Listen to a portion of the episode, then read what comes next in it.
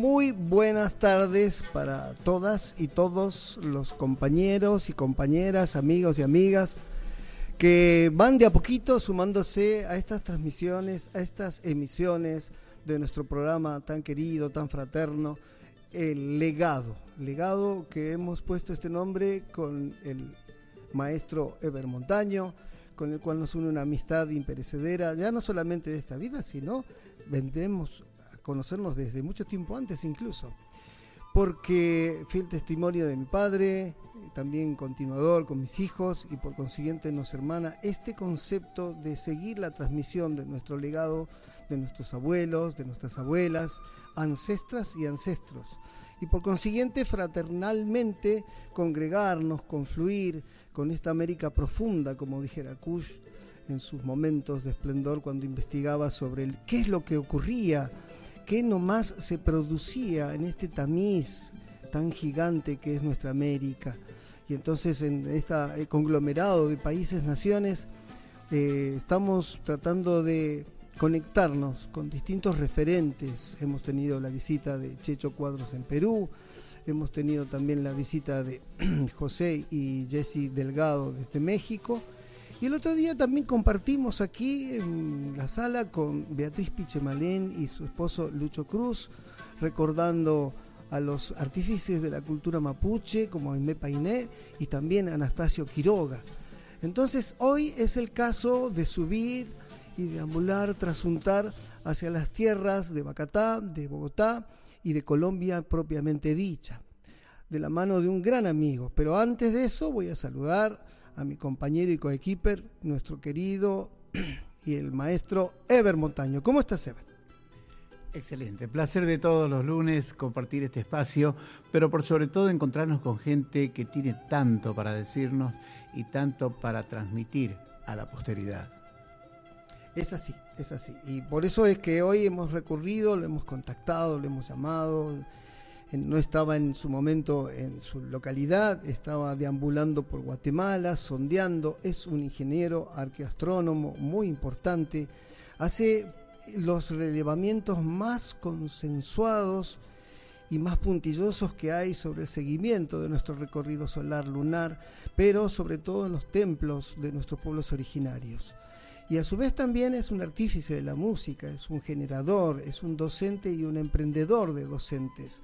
Ha generado el movimiento más importante que está de la mano de los Sicuris, una agrupación multitudinaria de artistas en, Bogotá, en Colombia. Y pues también promotor de los encuentros de Sicuris ya mucho tiempo, primero con Zampoñas Urbanas, después con Sicuris de Suaya y entonces tengo el honor, el maravilloso honor de recibirlo y de saludarlo. Julio Bonilla Romero, hermanazo, un gustazo recibirte por aquí. ¿Cómo estás? Eh, buenas tardes, estimado Fernando. Un abrazo fraternal desde Bogotá, desde esta tierra colombiana que eh, tus amigos te apreciamos mucho. Tienes una gama de compañeros acá que en tus viajes has sembrado también ese mensaje alrededor de la música y la cultura andina. Un gusto estar aquí en Tupac Music y hablando de algunas experiencias que hemos realizado a lo largo de años en este territorio. Muchas gracias Fernando, muchas gracias Ever Montaño. Por favor, por favor, cómo no recordar todas estas improntas que hemos compartido en los viajes que he hecho por allá. Pero para ello tenemos presente también a nuestro querido Omar Cariaga, que es nuestro coequiper y factotum de esta transmisión y de Radio Tupac propiamente dicha. Hemos compilado un video con tres instancias desde cuando eran chicos los sicuris y cómo fueron creciendo y cómo hoy se están desarrollando los sicuris allá.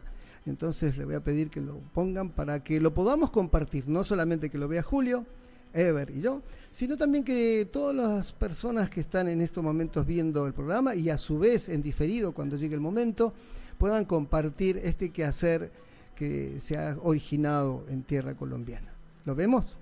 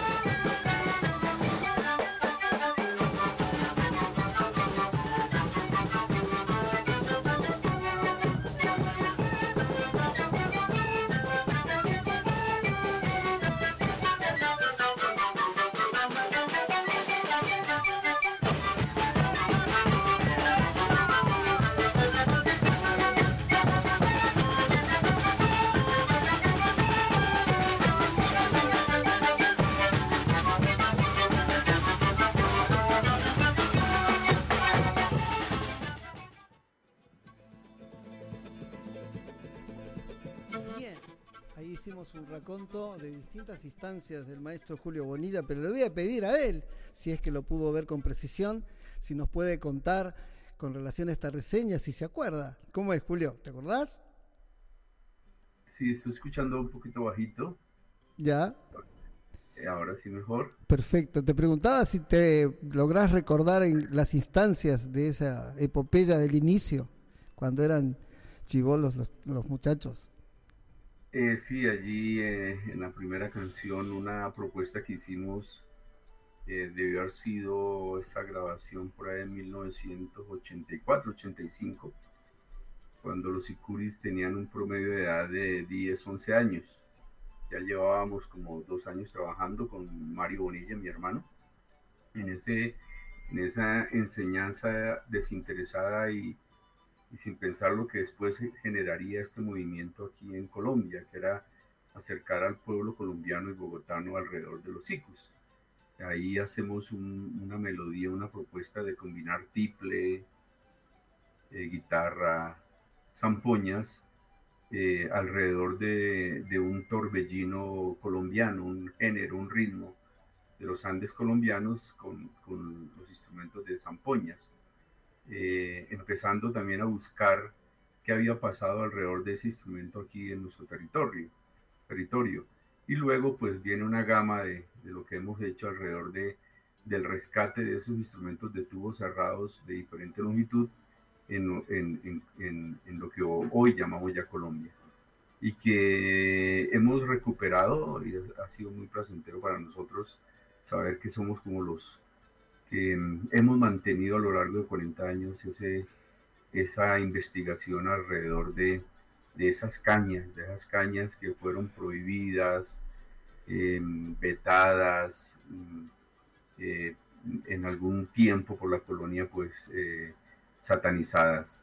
Y hemos logrado ese proceso que se va sumando en los últimos videos de rescate de los camupurruy, de los carrizos, de los culi, eh, y bueno, la, la, gama de escuela que hemos eh, generado también con todo el apoyo que siempre esos niños que vieron allí en esas imágenes con ponchos negros, eh, son los actuales sicuris que siguen siendo educadores, profesores, talleristas, viajando por regiones alrededor de Bogotá, enseñando la música. Así que es un trabajo colectivo, es un trabajo comunitario que desde ese tiempo pues ha crecido bastante. Y Julito, te, hago, te hago una pregunta, porque esa es la formación inicial, pero fue un colectivo cultural muy grande, los Sicuris, ha participado mucha gente. A veces me hace una especie de, de reseña con Marcasata. Marcasata nos ha pasado lo mismo, que han integrado muchos, muchas formaciones pero eh, siempre me quedo con estos amigos entrañables que hemos forjado en este último tiempo tanto Alexander Parra, los hermanos Garzón, Hernán Javier, Gilbert Arevalo, Jorge Durán, eh, Ignacio Velandia, Milton Bernal, ellos siguen sosteniendo el, colectivo Sicuri, ¿no es cierto? Les mando un abrazo muy grande por intermedio. Sí, muchas gracias. Sí, eh, ellos, lo que los ocho que nombras, más otros 10 eh, que nunca quedaron registrados en grabaciones, eh, que era muy difícil grabar en los 80. Sumábamos un colectivo de 15 a 18 niños y jóvenes alrededor de los ICUS. Pero los que tú nombras, em, después se consolidó un poco más el, proyecto y fueron los que siguieron. Pero eh, siempre hemos pensado con Mario que en los sicuris todos están siempre, ¿no? No aquí a nadie sacamos. Eh, así que ha sido creciendo, ha, ido creciendo. Muchos de, esos niños de los 80 que no quedaron en los videos, a veces no quedaron en las fotografías tampoco, eh, siguen, siguen con nosotros de vez en cuando sumándose a, a este proyecto. Carlos Rubio, John Belandia, Fernando Belandia, Oscar Belandia bueno, varios de ellos allí. Sí. Eh, siempre están Antonio Quintana. Eduardo, eran de esa generación también. Eduardo Ríos, Raúl Acosta, Errol Rodríguez, Nirvana Cinti, Luis Felipe Bonilla y Mario Bonilla. tengo yo acá, he averiguado. Ah.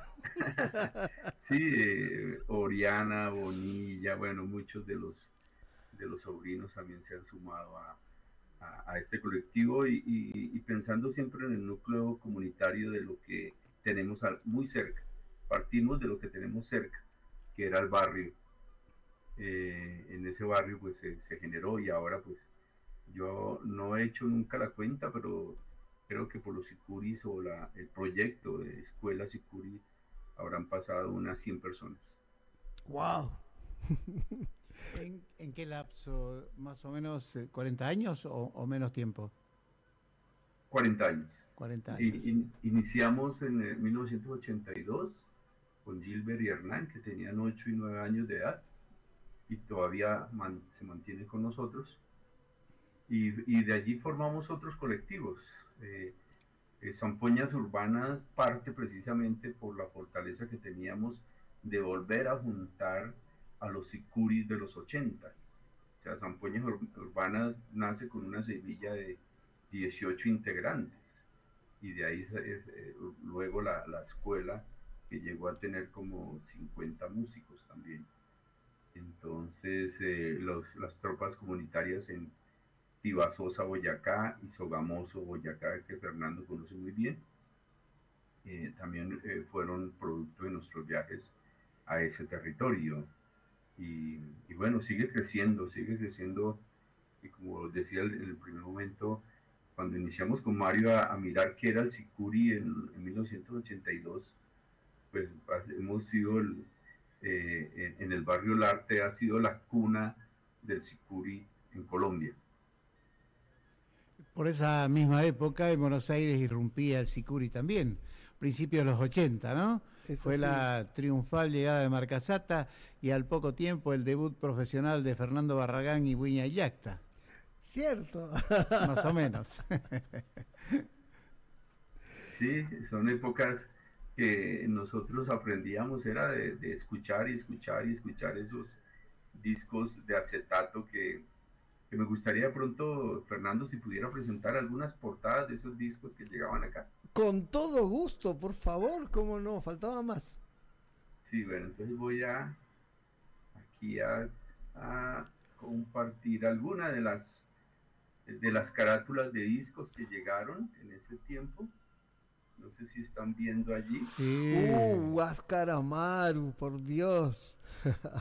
sí. Urbamba. Eh, Urubamba, eh, que fueron los primeros como sonidos, y esas carátulas, por ejemplo, de ese instrumento de tubos cerrados de diferentes longitudes, nosotros decíamos, que será? ¿Te parece al capador que se tocó aquí en Colombia, en Boyacá? ¿Sí? Eh, eh, esa flauta tan larga. El, no sé, si, pero en Colombia el disco llega en, en, la contracarátula en inglés. Entonces en el tiempo busco un diccionario en inglés a ver qué decía eh, Urubamba sobre los instrumentos.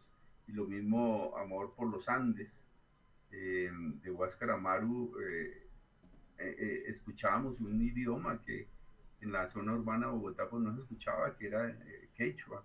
¿Y qué será lo que dicen? Preguntábamos, a veces combinaban con español, esas flautas, esos charangos. Luego calchaquis, ñarramos. si pasó la imagen? ¿Sí, la, ¿Sí pasó ahí en la diapositiva? Sí, se ve, se ve, se ve. Ha sido, ha sido muy bendecido el itinerario de Huáscar Amaru. Él estudió, vino a la Argentina a estudiar medicina y después en un momento determinado viaja a París, viaja y se encuentra con los hermanos Arguedas, forma parte de, de, un colectivo que hizo mucha impronta en la musicalidad latinoamericana que se escuchaba en Europa y después también aparece Jorge Cumbo con Uña Ramos, que son los quenistas de Urubamba. Tú sabes que en estos momentos se está volviendo a restablecer Urubamba de la mano de, de, su hijo, de Michel, de Jorge Milber, y está sonando nuevamente la agrupación, ¿no? Con gente nueva. Pero eh, hace poco en YouTube eh, Julio Arguedas eh, subió un video donde está Huáscar Amaru y se lo ve jovencito con esa voz de barítono que tenía. Hermosos recuerdos, hermosos recuerdos. Y después ya estabas pasando a los calchaquis, ¿no? que justo el otro día hemos hablado, mostramos unos videos de Héctor Miranda, de Rodolfo Dalera. ha sido una gesta tan tremendamente fuerte y altisonante en ese tiempo que te agradezco que hagas. Sigamos en esa reseña que estás haciendo, por favor. Sí, he pasado la imagen a Sicuris del Altiplano, a Batiñas. Eh, el, tema, eh, ya cuando vemos la palabra Sicuri y teníamos el método de zampoña de Ernesto Cabur, eh, empezamos a indagar qué era el Sicuri. Entonces, los Sicuris del Altiplano es el, el motor o es el origen de la palabra que nosotros tomamos de nuevo como Sicuri. Al entender que el Sicuri era el intérprete del Sicu, decidimos llamarnos los Sicuris. ¿sí? Entonces ya no eran los Sicuris del altiplano, sino simplemente los Sicuris. Así empezó a generarse. Eh, de ahí sale el nombre del grupo. ¿sí? Y ya habíamos leído el texto de, de Kabur, donde hablaba del Sicu. Eh, otro disco que impacta es Los Kikus, donde viene el, tema Uru, ahí en, la parte dice Mamá Rosario, Uru, ese Uru, em, eh, nosotros lo sacamos a oído con Mario, esa sicuriada, eh, y empezamos a averiguar pues qué era Uru, en Colombia era muy difícil eh, buscar a Aymara, Quechua, y vemos que Uru es día, y encontramos un texto de una poeta peruana, Barrio Nuevo, creo que el apellido dice Ururu, lugar donde nace la luz.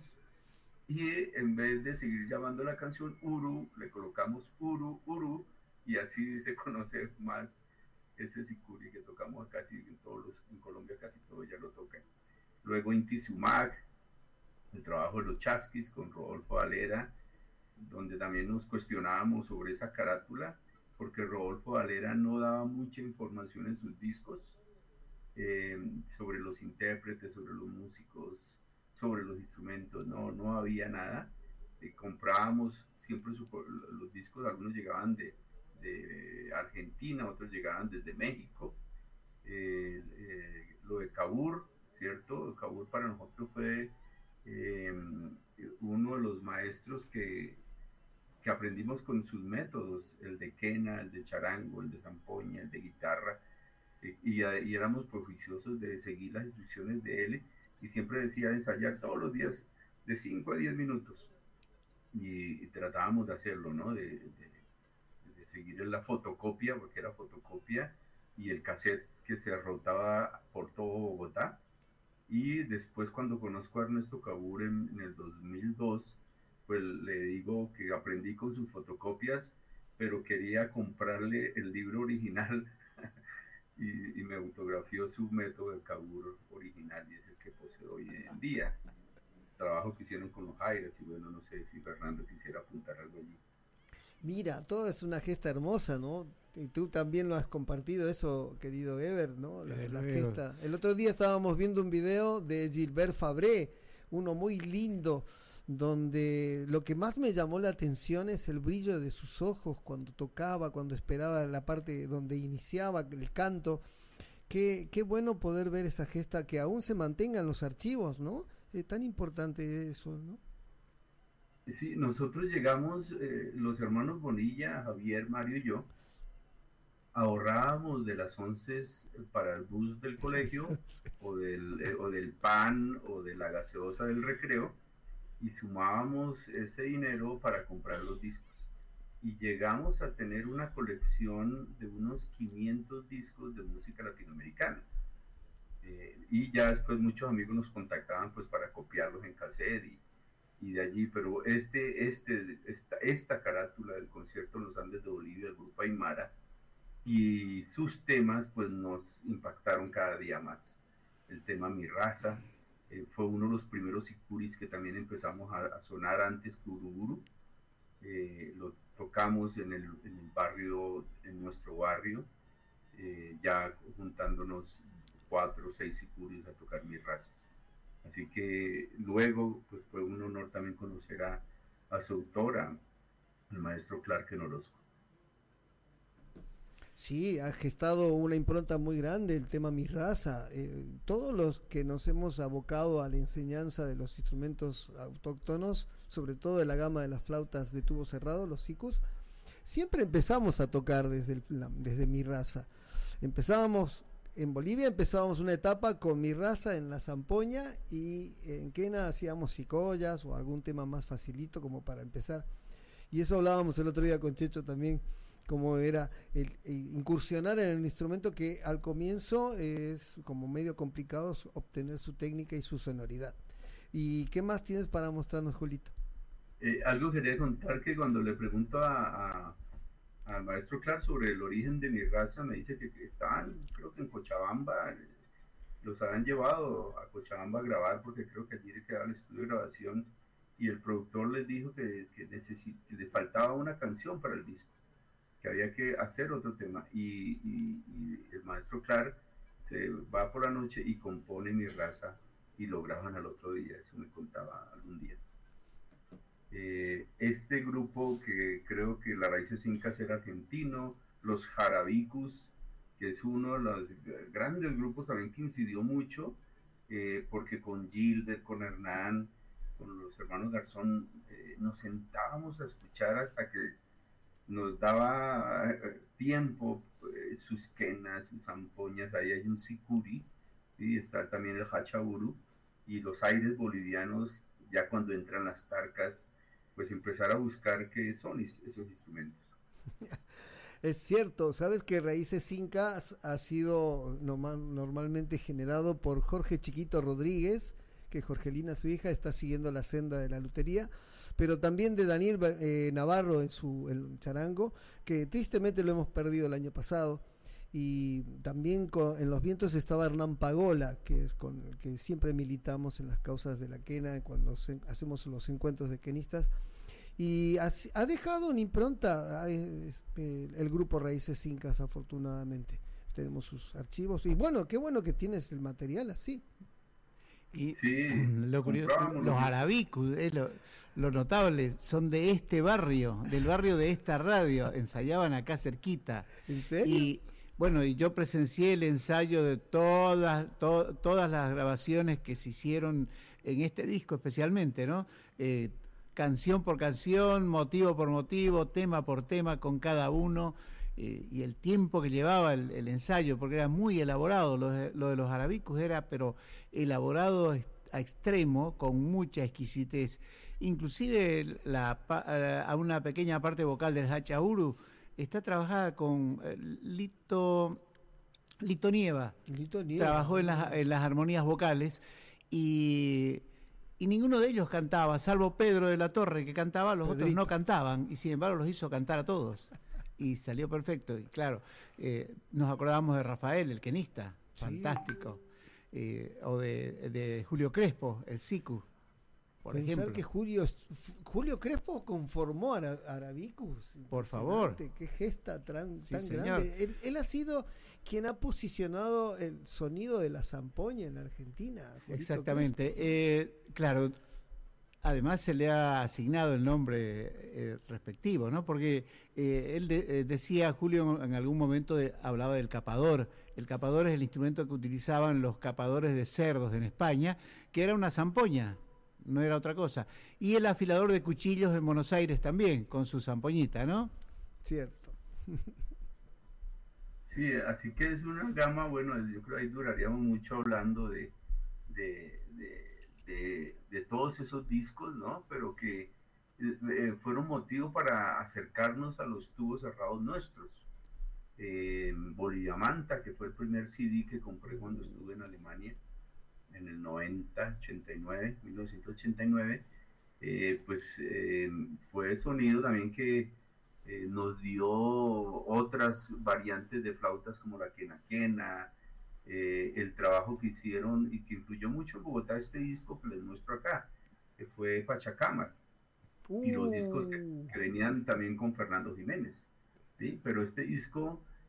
aquí en Bogotá se multiplicó por todo lado y la, de, de la década de finales del 70 y todo el 1980 hasta el 1900, este disco, era, la mayoría de grupos querían tocar temas de acá, ¿no? Claro, sí. El grupo Pachacama, que era una conformación hecha normalmente por franceses, Este, a mí me acuerdo que me regaló un disco Pancho Valdivia Taucán. Tenía una versión de La Mariposita de la primera morenada, hecha solamente en sicus, ¿no? Empezaba lento y terminaba rápido. Era una, había unos temas de una, de un preciosismo tal, tan lindo. Qué, qué bueno, qué buena evocación, querido Julio. Sí, entonces hay mucho. Y luego lo de Guara, pues, no, o sea, nosotros eh, invertíamos mucho económicamente con los pocos recursos que teníamos eh, en conseguir el material. O sea, no queríamos como el cassette copia, sino conseguir el material original, porque sabíamos que venía información, algo de texto que nos podía eh, contribuir a la formación, ¿no? Porque la generación de hoy en día pues tiene todo a la mano tiene toda la mano. Nosotros teníamos que escudriñar, colocar mucho oído, preguntar y, bueno, ¿no? Esto era importantísimo para nosotros. Eh, todos estos discos, Jenny Cárdenas, Luis Rico, Sabia Andina, eh, Los Rosa, Mi Primera, eh, Sabia Nueva, los trabajos de Violeta Parra, de Atahualpa, el trabajo de La Peña de los Parra, Canto Libre, todo lo que estoy mostrando son discos de nuestra colección, el grupo Canata, que hace unas seguridades muy bonitas allí, unas, y escuchábamos también el hula hula, que para nosotros en ese tiempo pues era un instrumento que, que no diferenciábamos muy bien del siku. El trabajo de Coyamarca, este disco de Marco de los Andes también, que fue muy importante para eh, aquí en Bogotá, porque se grabó y se copió en cassette por, por todo lado. Es así. Querido Julio, ¿qué decirte de esta de este raconto de las colecciones de discos que lograron forjar para un objetivo determinado, ¿no? Poder eh, enlazar este legado musical y sostenerlo en, en la esencia de las generaciones futuras. Pero así también me atrevo a, a focalizar tu otra variante de profesión, ¿no? Porque es la que yo siento que también es muy importante en este tiempo que estamos viviendo, en que la datación de la fecha que tenemos hoy con relación al, antes de Cristo y después de Cristo y todo lo que concomitentemente eso ha traído, porque nuestros pueblos originarios son muy preexistentes a esa datación y por consiguiente la ubicación de los yacimientos arqueológicos y por consiguiente la cronología verdadera. Cuando nosotros celebramos los años nuevos y decimos que estamos trasuntando el 5500, mucha gente se sorprende y nos dicen por qué hacen eso y cuando en realidad son otros criterios y otros conceptos. Por eso me atrevo, hermano, con todo, con tu licencia, si podemos ir embricando hacia a, la otra rama de lo que tú estudias con tanta pasión. Y tengo otra sorpresita, te vamos a obsequiar otro video que para mí es muy querido y lo vamos a poner a continuación. ¿Ya? Bien. Construido de madera de Guayacán, el Templo del Sol era el santuario de la nación Huizca. Tenía una base de 36 metros de diámetro y forma de bohío. Fue destruido por la codicia de los españoles 4 de septiembre de 1537. Los únicos españoles que observaron el interior del templo cuando intentaban saquearlo fueron Miguel Sánchez y Juan Rodríguez Parra.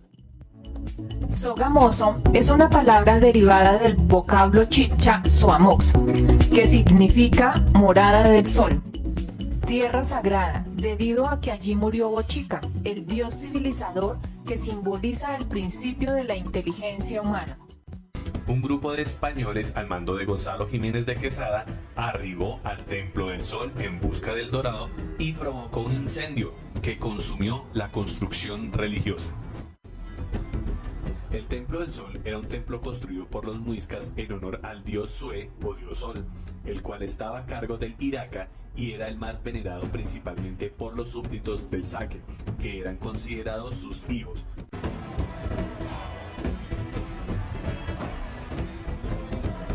Los muiscas eran idólatras, adoraban al sol, a quien llamaban Sua, y a la luna, Chía.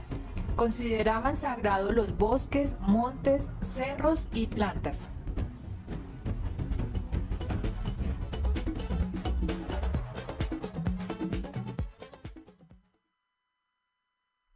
Que claro, que sintiéndome tan distante ahora, tan lejano, estoy en el extremo sur eh, extraño muchísimo tu lugar, tu espacio, territorio, al cual le mando mi saludo más sentido y a su vez ruego a las divinidades que lo protejan y lo cubran con mucho esplendor.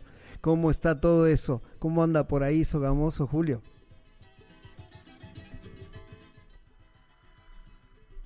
Vamos a pedirle que active el micrófono. Ay, estamos sin audio. No sale el audio. A ver, de nuevo, espera. Sogamoso, Sogamoso es un municipio, una ciudad a tres horas al norte de Bogotá. Es cuna de mi nacimiento, de mi familia. Eh, todos los Bonilla venimos de allí y los Romero venimos de la zona más norte de Bogotá, de, Boyacá, perdón. Y eh, está el Templo del Sol, una reconstrucción que como bien lo muestra el, el video fue quemado en 1537. En su afán de buscar el dorado, los españoles lo saquean. Eh, desde, desde que regresaba yo a Sogamoso a, visitar la familia, siempre me cuestionaba ese tema autóctono del Suba Mox, del sol, de la casa del sol. Y hoy en día Sogamoso es conocida como la ciudad del sol. Pero eh, yo decía, ¿pero por qué la ciudad del sol? Empezamos a medir la reconstrucción que había hecho el doctor Eliezer Silva Celis y que ha mantenido su hija Margarita Silva. Eh, empezamos a llevar ya la técnica de la topografía, de la ingeniería, para medir la salida del sol y, encontramos que eh, cada solsticio de diciembre, el primer rayo del sol que apunta sobre el horizonte, entra perpendicularmente al templo reconstruido. Eh, y empezando a indagar sobre estas fiestas solsticiales, fiestas del solsticio de diciembre, encuentro también aquí en Bogotá que hay un cronista que habla que muy cerca de Bogotá, eh, un cacique celebraba una fiesta solsticial en donde tocaban zampoñas. ¿sí? Eh, y, y, coloca allí que tocaban zampoñas, porque era el término traído desde España para nombrar a ese instrumento que el cronista nunca se motivó a preguntar cómo lo llamaban en lengua original los pueblos muiscas de la sabana de Bogotá. O sea que sí habían instrumentos de tubos cerrados. ¿Cuál nombre sería? No sé no hay. O sea, estamos eh, siguiendo esos textos a ver si encontramos el dato, pero él habla de zampoñas. O sea que la zampoña estaba relacionado con una fiesta solar. Eh, por eso eh, creemos que en la vida no hay nada separado. La astronomía, la música, la topografía, el territorio, la geografía, la historia, está ligada hacia algún evento astronómico que se sucedía en, el solsticio de diciembre. Así que ese templo reconstruirlo es muy importante porque también proponemos con Mario Bonilla que se vuelva a recrear y, principalmente recrear es que se vuelva a observar desde el amanecer cada 21 de diciembre la salida del sol allí para empezar a, buscar cómo sería ese calendario de los pueblos muiscas que los cronistas y los criollos siempre satanizaron eh, y, pues acabó esa memoria, ¿no? es una tarea fundamental, por eso mis viajes a, América Latina de la fiesta del sol en Tiahuanacu, en junio, en Machacmara, en Wilcacuti, o de ir a Machu Picchu, o de ir a Guatemala, Honduras, a México, a mirar eh, y poder entrelazar y recuperar la historia no contada, la historia perdida de Colombia. Buenísimo, querido Julio, es precisamente así. El otro día cuando estábamos hablando por teléfono, por conversación, me decías que estabas por eh, Guatemala, con precisión, con grado, latitud, fue... Cuenta, cuéntanos, ¿qué estabas haciendo? ¿Qué estabas pataiperrando por allí? Eh, eh, yo como, como educador, porque creo que ese proceso de educación inicia en 1982 principalmente con los sicuris.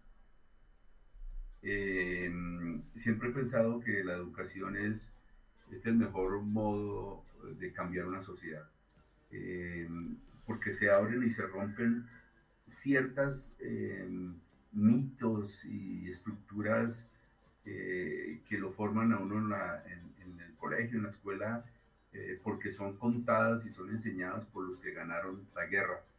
Entonces hay mucha historia no contada, así que alrededor de la educación eh, siempre tejo eso.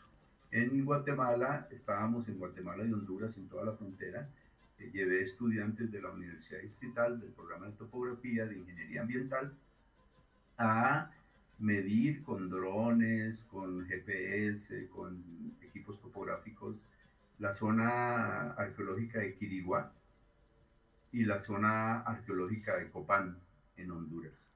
Pirámides.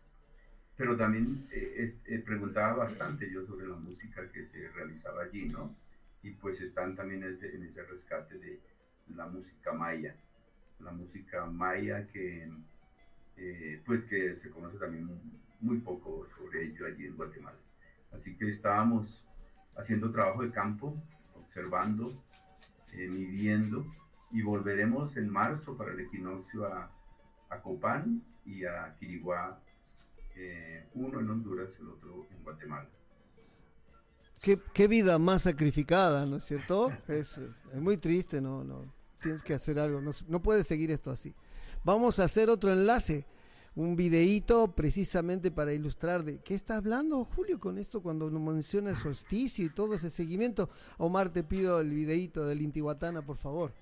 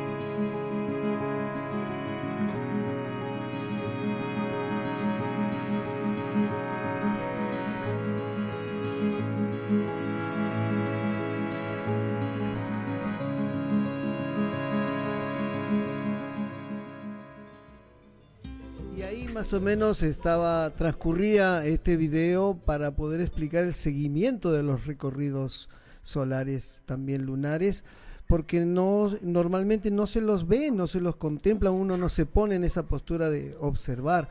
¿Qué nos puedes decir, querido Julito?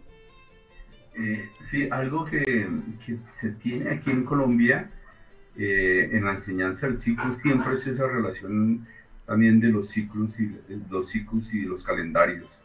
Em, cuando enseñamos el ciclo le decimos a los estudiantes que también está relacionado con la astronomía, porque rige el Inti Raimi, rige el Kappa Raimi, todas estas fiestas de, equinoccios y solsticios que, que las comunidades eh, nativas eh, celebran todavía, ¿no? Que eso es importante, ¿no? No es algo del pasado. Em, y, y, hemos tratado de hacerlo, por eso en las tres oportunidades que he ido a Machu Picchu, en dos, dos solsticios de junio, un solsticio de diciembre, logramos apreciar parte de la imagen del Templo del Sol, de entender por qué el, el del 21 al 24 de junio se celebra ese Inti Raimi, esa fiesta del Sol. Eh, ese alineamiento que da, eh, ese alineamiento que daban allí, que era la fecha del solsticio de junio, pues indicaba el Inti Raimi, la fiesta solar, que fue, después fue trastocada en las fiestas de San Juan y San Pedro en todo el territorio latinoamericano. Eh, el Intihuatana que se muestra, eh, hemos apreciado allí en el Intihuatana, la sombra del, del video que vieron ustedes, era una sombra cercana al mediodía, yo creo que once y media de la mañana, más o, más o menos, porque en el amanecer del solsticio de junio, esa sombra del Intihuatana proyecta sobre el piso y sobre el piso hay un, un, triángulo y en ese triángulo hay un círculo y en ese círculo eh, se forma una luz generada por el paso del sol de, que se da sobre el, el Intihuatana y una pared que hay allí. Es el, además que el Intihuatana es el referente solar y que está ubicado en los puntos cardinales, da también para el solsticio de junio en el piso una sombra que pocos turistas ven. Y es como un marcador topográfico para nosotros. O sea, no solo entraba el sol, el templo, el, rayo del sol sobre el templo, sino que además alumbra el Intihuatana el piso marcando el círculo que yo les contaba, ese círculo que les contaba allí. O sea que hay dos puntos de, eh, de referencia y también antes de subir al Intihuatana hay una roca en, en, forma de rombo que está orientada al punto cardinal sur que refleja la cruz del sur y una sombra de la cabeza la llama. O sea, hay más referentes que se pueden observar en ese amanecer del 21 de junio. Fascinante, querido Ever, ¿no te parece? Sobre todo, eh, algo con lo que se supone que debiéramos estar familiarizados a lo largo de la historia, y sin embargo parece que lo tenemos que descubrir todos los días. Eh, es algo que cada que nos lo dicen parece que es la primera vez que lo escuchamos, y sin embargo tenemos que hablar de cientos de años de historia o miles de años de historia que esperan todavía por un Julio Bonilla que vaya a recuperarlos.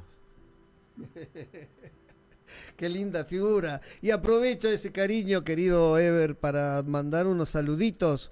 Querido Julio, nos escriben Ángel San Pedro del Río, el entrañable amigo, dice, excelente escuchar a Julio Bonilla y las historias del folclore. Después también, eh, bueno, ¿te acuerdas de, Ángel San Pedro del Río, querido Julio? Seguro que sí. Y después Manuel Jesús Condori nos dice, los estoy viendo con, mi celular, el programa sale perfecto. Eh, María Rosa Segovia dice, excelentes videos, un saludo cordial al invitado. Así que estos son los saluditos, Julito, querido, eh, que te manda la gente por ahora que está apareciendo en este momento. Después se va a reprisar, después se puede ver en diferido, ya sea tanto por el portal de Facebook, tanto por YouTube. Nosotros pasamos el link para que vean este programa. Mucha gente que no lo puede ver en este mismo horario por cuestiones laborales o cuestiones de estudios, después pueden ver cómo es la nueva técnica y el nuevo acomodamiento de poder contemplar los programas. Eh, Julio, no, es, no, no me estoy despidiendo todavía. Así que, ¿qué más nos puedes decir? ¿Tienes algún instrumento por ahí? No. Sí, tengo un capadorcito. A ver. Eh, pero antes de, de, hablar del capador, que no se me olvide, pues saber que eh, también aquí está en la producción Omar, ¿cierto? Me dice de Omar, eh, hijo de, pues, de ese gran músico, maestro boliviano, que dejó esa canción tan extraordinaria para el folclore que es Amigo, ¿no?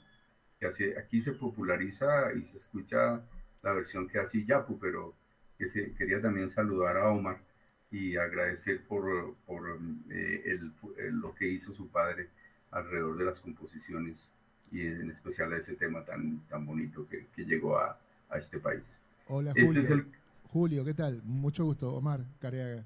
Eh, gracias, gracias por el saludo, hermano. Y sí, aquí las puertas abiertas cuando quieras y siempre seguimos la carrera de cada uno, de toda la gente que ha estado compartiendo algo con mi viejo y te agradezco muchísimo recordarlo. Te mando un abrazo grande, maestro. Muchas gracias. Lo mismo, un abrazo fraternal. Y, este instrumento es de lo que los españoles acá y algunos folcloristas hablan del capador, ¿no? O sea, en el Museo de Sogamoso hay unos, mm, aquí se puede ver como una especie de triángulo, ¿no? Una, frecuencia de, de, sonidos en un tono y otra frecuencia de sonido en otro pero en, en, el Museo de Sogamoso hay uno con varias, casi cuatro triángulos alrededor de él, que mm, pues lastimosamente está muy roto, muy rajado, pero que estamos buscando el permiso para poderlo curar y poder determinar eh, sus afinaciones. Esto es lo que aquí se conoció como el capador o como el chiflo, tan, término también de, venido de España. El, voy a ver si sin sonido sale con el micrófono que tengo acá.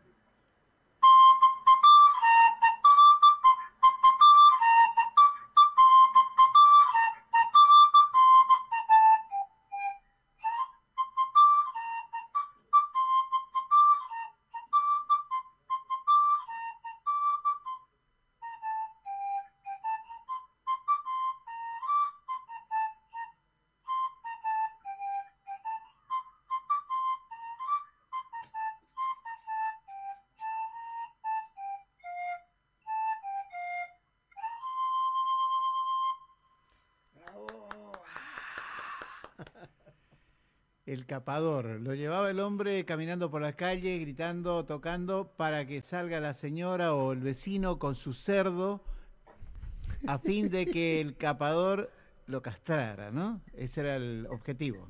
Mira vos. Bueno. Este otro, Fernando, el Camu Curruy. Uh. El Camu son una familia también de instrumentos duales eh, consta de dos amarros aquí, que es el macho, y dos amarros al otro costado, que la hembra. Les voy a mostrar el, macho, que es el pequeño. Estos se tocan en la zona de Panamá, Colombia. Eh, este que está acá.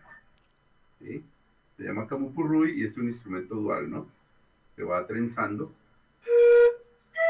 Y va otra persona, tiene la otra pareja y se va contestando y danzando principalmente, ¿no? La danza es, es una danza de jóvenes. ¿Cierto, Fernando? Es así, de hecho, de, de, hecho figuraba en el video que hemos pasado en el primerito, el segundo tema, la segunda interpretación es cuando están los sicuris de Suaya en una presentación en un teatro, haciendo pues esta presentación, ¿no? Entonces están por un lado los varones soplando y las damas están con su maraca danzando. Es así, ¿no, don Julio? Sí, sí, es, el, el Nai, la maraca se llama Nai en lengua del pueblo cuna. El pueblo cuna está en el Caribe colombiano, Urabá, Unquía, Chocó, y ya en el Cuna Yala, Cuna Yala panameño. Eh, es otro de los instrumentos que hemos rescatado con los sicuris. Con los sicuris lo, tocamos en, en, los 80, lo tocamos en los 90, eh, en nuestras presentaciones, porque siempre ha sido como mostrar las variantes de sicus que hay, ¿no? Este es el, estos son de un corte traído de Panamá, eh, que tocan los, los cuna de, del cuna, del cuna yala principalmente. Entonces, eh, pues no lo puedo tocar porque necesitaría el compañero, porque es un instrumento también eh, de reciprocidad, de dualidad, igual que el SICU. Entonces, ese es el, el CAMU. Y ya, no sé si puedo mostrar otro, Fernando. El ultimito, por favor. Y el, los otros están acá amarrados. Eh, a ver si los muestro. Hay varios. Eh, pero ven que sobresale uno, que es el, el capitán, el mayor. El, una persona toca el capitán. ¿Sí? Sí. Esto es del pueblo tucano de las selvas de Colombia y los otros músicos, cada uno tiene pues su hilera de tubos, ¿no? Sí. O sea, aquí tocarían uno, dos, tres, cuatro, cinco personas, pero una es la que tiene el capitán, el mayor, es la, el que va a dirigir la melodía. Él va a dirigir la melodía y las otras personas, cada uno va soplando lo mismo, van a tocar lo mismo. Entonces diríamos que cuatro están trenzando la melodía con el capitán. Se danza también no es un instrumento para tocarlo quieto. Eh, y las mujeres se incorporan en la danza, se hacen círculos como en el sicuri y se hacen eh, serpenteadas alrededor de, de, la melodía y la danza. Eh, es un instrumento muy interesante, además que tiene una filosofía de que es el capitán que puede tocar hasta con cuatro, cinco carrizos o hueopas, se llaman en lengua tucano, hueopa, le llama, pero que los folcloristas eh, lo llaman carrizo, igual que a todas las cañas también, tal vez por el material de carrizo, ¿no? Ellos, uno cuando lee a los folcloristas dicen el carrizo tucano, pero en lengua original ya lo hemos buscado, eh, aunque cada comunidad le da variantes al, al nombre, los, los cubeos también que son tucano, lo llaman pedú, y otros lo llaman pedúa, Así que es un nombre que en cada familia lingüística de las selvas eh, y, y su, eh, le dan su nombre. Mira, qué, qué, bueno, un, un, pequeño relevamiento en lo musicológico hemos tenido hoy en, en, el, en, el, programa. Y aprovecho, ya que hemos citado, ya que has citado tan buenamente al pueblo cuna de Panamá, querido Julito, poder dar un poquito de luz y de claridad, porque en este tiempo indistintamente se utiliza como sea el término de Aviala, pero me gustaría mucho pedirte que nos des un poco de claridad qué significa, cuándo apareció, cuándo empezó a regularse. Eso nos ayudaría mucho para dar un poquito de entendimiento y significado al Aviala. Sí, pues eso es una de las tareas. Para nosotros el Sicuri eh, y, y, y, las variantes de, de, tubos cerrados para nosotros es muy importante porque yo, como te digo, es parte de la formación educativa eh, del ser humano, o sea, que sea músico, que sea ingeniero, que sea astrónomo, eh, pero que eh, sepa de dónde vienen los términos. Los sicuris hemos sido, eh, creo que promotores de, de, muchos términos, entre ellos el Aviala. En los 90 empezamos a hablar del Aviala en nuestras presentaciones. Eh, y la palabra Bayala viene del pueblo Cuna, eh, que significa tierra en florecimiento, ¿no?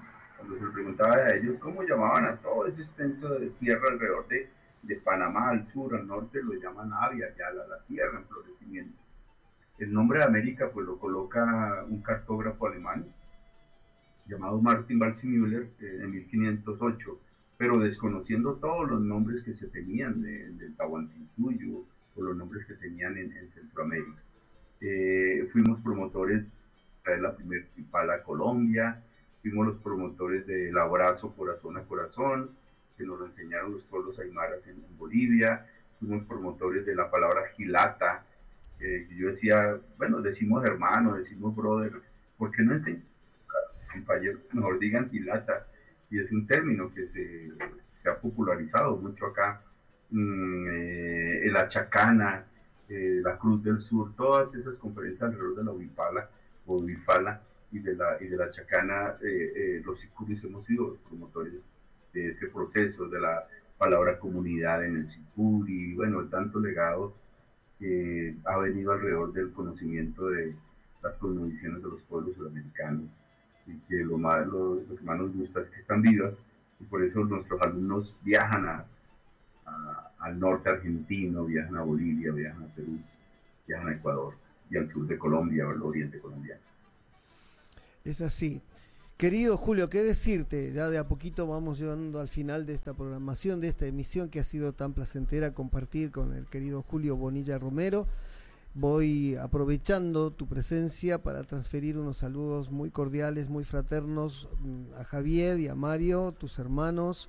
He tenido el placer de estar en tu casa y la verdad que extraño mucho toda la región. Lo propio para doña Margarita Silva, por favor le vas a transmitir un gran saludo. Ahí en el Templo del Sol tengo mi zampoña cromática con la que había grabado con Ariel Ramírez, con el grupo Huancara, está allí en una de sus paredes. Entonces, para mí es un pedacito mío que está en el templo solar. Así que eh, no sé si el maestro Ever quiere decir alguna cosita. Nada, que estoy eh, entusiasmadísimo con que en futuras ocasiones el maestro Bonilla pueda acercarnos más a, aquella cultura tan trascendental para nosotros, pero por sobre todo eh, por su amplitud. Nos ha hecho una exposición magnífica de épocas que nosotros hemos vivido acá y especialmente cuando hablamos de la música, nos ha mostrado el momento exacto en que nuestra música capturó a la juventud latinoamericana, empezando por la juventud boliviana. El momento exacto, el nacimiento de Guara, ahí empieza la música andina a meterse en el espíritu de los jóvenes y de ahí en adelante son los jóvenes los que hacen esta gran revolución de la música andina. Es así, querido Ever, qué buena reseña, porque a su vez también es un movimiento que ha crecido de la mano de Julio, de la mano de los sicuris y de la mano de todas las agrupaciones de sicus sicuris que hay en cada país, porque hoy tenemos agrupaciones, orquestas y bandas en todo el confín del continente. En todos los lugares estamos los Sicuris, soplamos los Osiris. Y sé que hace poquito han tenido un encuentro, por primera vez un encuentro nacional, de rango nacional en Colombia. Así que saludos, salutación de todo corazón a cada hermana que ha soplado y cada hermano que ha soplado y que sea por mucho tiempo Jayaya, Huipas, Marichihue y todas las voces de exhortación de alegría para siempre. Julio, Gracias hermano, un saludo gigantesco para tu señora, para tu hija y para todos los amigos y amigas que están allí en el territorio. Gracias Fernando, sí, un abrazo muy sentido como siempre. Eh, no era el primer eh, congreso eh, o encuentro Sicuris, ya en el 2010 y 2012 habíamos hecho unos en Bogotá. este, este es generado por otras comunidades de Sicuris más de, del occidente colombiano, de la zona de Antioquia, Manizales, donde se han generado proyectos de Sicuris, ellos son los que convocan a ese encuentro, pero eh, aquí en Bogotá eh, se han hecho también encuentros de Sicuris desde el 2012, 2010 más o menos. Eh, y tenemos pendiente para el otro año realizar acá en Bogotá un encuentro de Sicuris, que serás siempre cordialmente invitado, Fernando. Sí, vamos a tratar de hacer todo lo posible para ir. Así que pues gracias, gracias, enormes gracias a Omar Caria, que siempre está en su mano diestra la posibilidad de intercalar y de llevarnos y conducirnos por este espacio del streaming al maestro Montaño, a, bueno, a todas las personas que nos acompañan cotidianamente, insisto, pueden vernos por diferido. Ya la semana que viene traeremos una nueva sorpresa. Estamos muy orgullosos del seguimiento de este programa legado que lo hacemos con mucha humildad, con mucho corazón, con mucha camasa, como le decimos nosotros allá. Así que será hasta la próxima y cualquier cosita escriben. Gracias. Chao.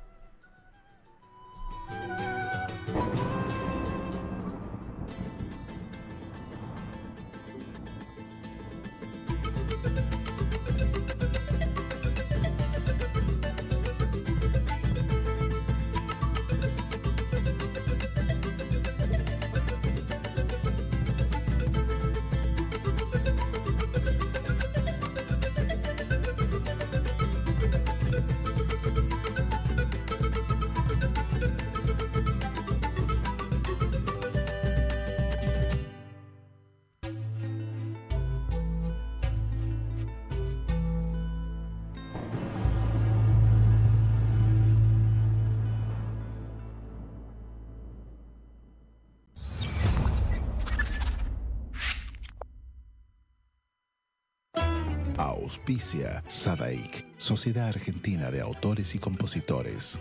La música está de fiesta. ¿Tomamos mate? Elegí yerba mate Don Omar, de sabor suave y súper rendidora. Carga tu mate de energía. Don Omar te acompaña todo el día. De Chile para el mundo. El artista trascendino Juano Villara presenta su nuevo sencillo, Endechas. Con guitarra y bandoneón, ya la barra va a empezar. Una producción realizada en Argentina, donde fusiona ritmos típicos de Latinoamérica. Si por cerrillos me voy herido de cacharpaya. Endechas ya está en todas las plataformas. Seguilo en todas sus redes. Arroba Juano Villara. Amanecido en las carpas.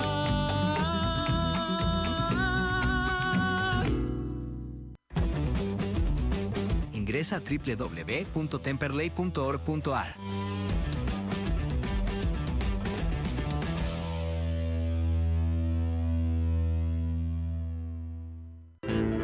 Cátulo Tango, en el corazón del abasto. La mejor experiencia de tango en Buenos Aires. Un show con lo mejor del tango clásico y moderno. La pasión por el tango más viva que nunca. Te esperamos. Cátulo Tango.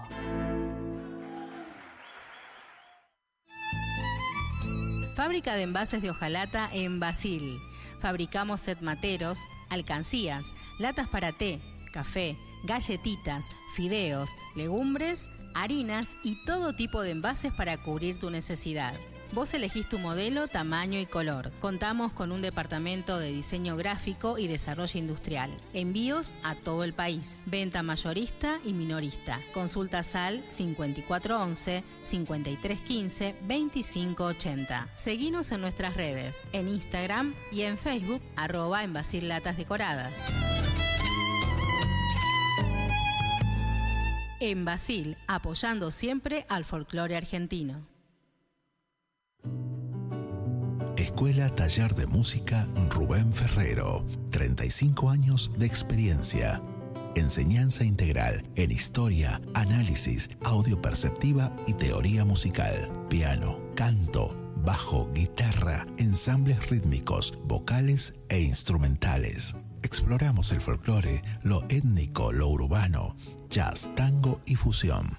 Ingreso desde los 10 años, sin límite de edad. Estamos de lunes a viernes de 10 a 20 horas y los sábados de 10 a 13 en Biel 1272, Cava. Contactanos al 15 56 40 26 28 o al 15 33 04 96 73 o ingresa a www.rubenferrero.com.ar. Te esperamos.